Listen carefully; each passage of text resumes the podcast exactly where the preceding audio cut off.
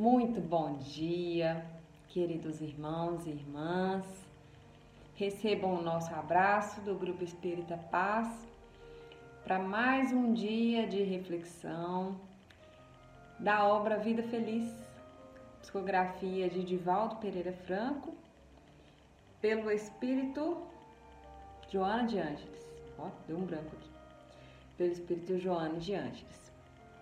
Hoje nós vamos refletir sobre a lição 45. O corpo merece cuidados para ser preservado sadio.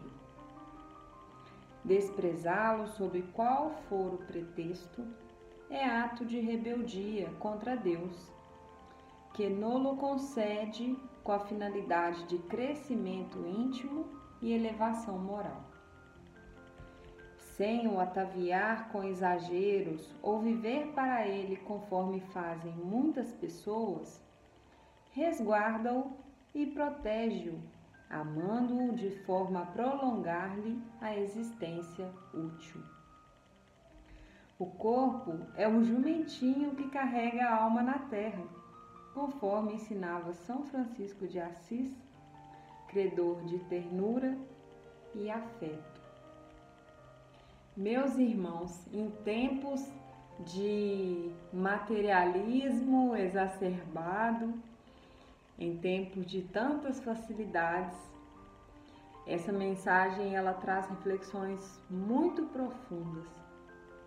Porque se por um lado nós não devemos exaltar e buscar incessantemente pela aparência, por essas questões do corpo que na verdade elas demonstram mais a nossa vaidade e a nossa às vezes sensualidade, aparência, nós também não podemos esquecer que o nosso corpo é um instrumento que nós temos que permite que estejamos encarnados.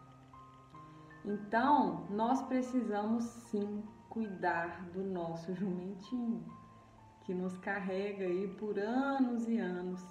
E este corpo, como bem sabemos, ele se degrada. Ele tem um prazo de validade natural, que com o tempo os problemas vêm, as doenças aparecem, as limitações físicas também mas tudo o que nós pudermos fazer para prolongar a vida útil desse corpo, ou seja, tudo o que nós pudermos fazer para colaborar com o seu funcionamento, para buscar bons hábitos, para não degradá-lo, não castigá-lo, é nosso dever e a nossa obrigação. Então existe uma linha muito tênue, muito tênue, na minha percepção, entre cuidar do nosso corpo e buscar o exagero da aparência, da vaidade. Existe um cuidado muito grande, uma linha muito tênue de não cambarmos para o apego, mas também não cambarmos para o outro lado, que é o desleixo. Então, para todo o assunto que nós tratamos, o objetivo é sempre buscar o ponto de equilíbrio, o caminho do meio. Então, olhar para o nosso corpo como um jumentinho facilita e olhar para nós como espíritos que temos um veículo de evolução que nos aloja e permite que estejamos encarnados, facilita um pouco mais essa separação. A gente não cuida do nosso carro, ou deveria, quem tem, não cuidamos das nossas coisas, no sentido de dar manutenção, pelo menos esse seria o mundo ideal para prolongarmos a sua vida útil. Por que não fazer isso com o nosso corpo? Por que não buscarmos a prevenção e o cuidado para prolongar a sua vida? É a mesma coisa. E este templo é um templo divino, preparado para cada um conforme a sua necessidade.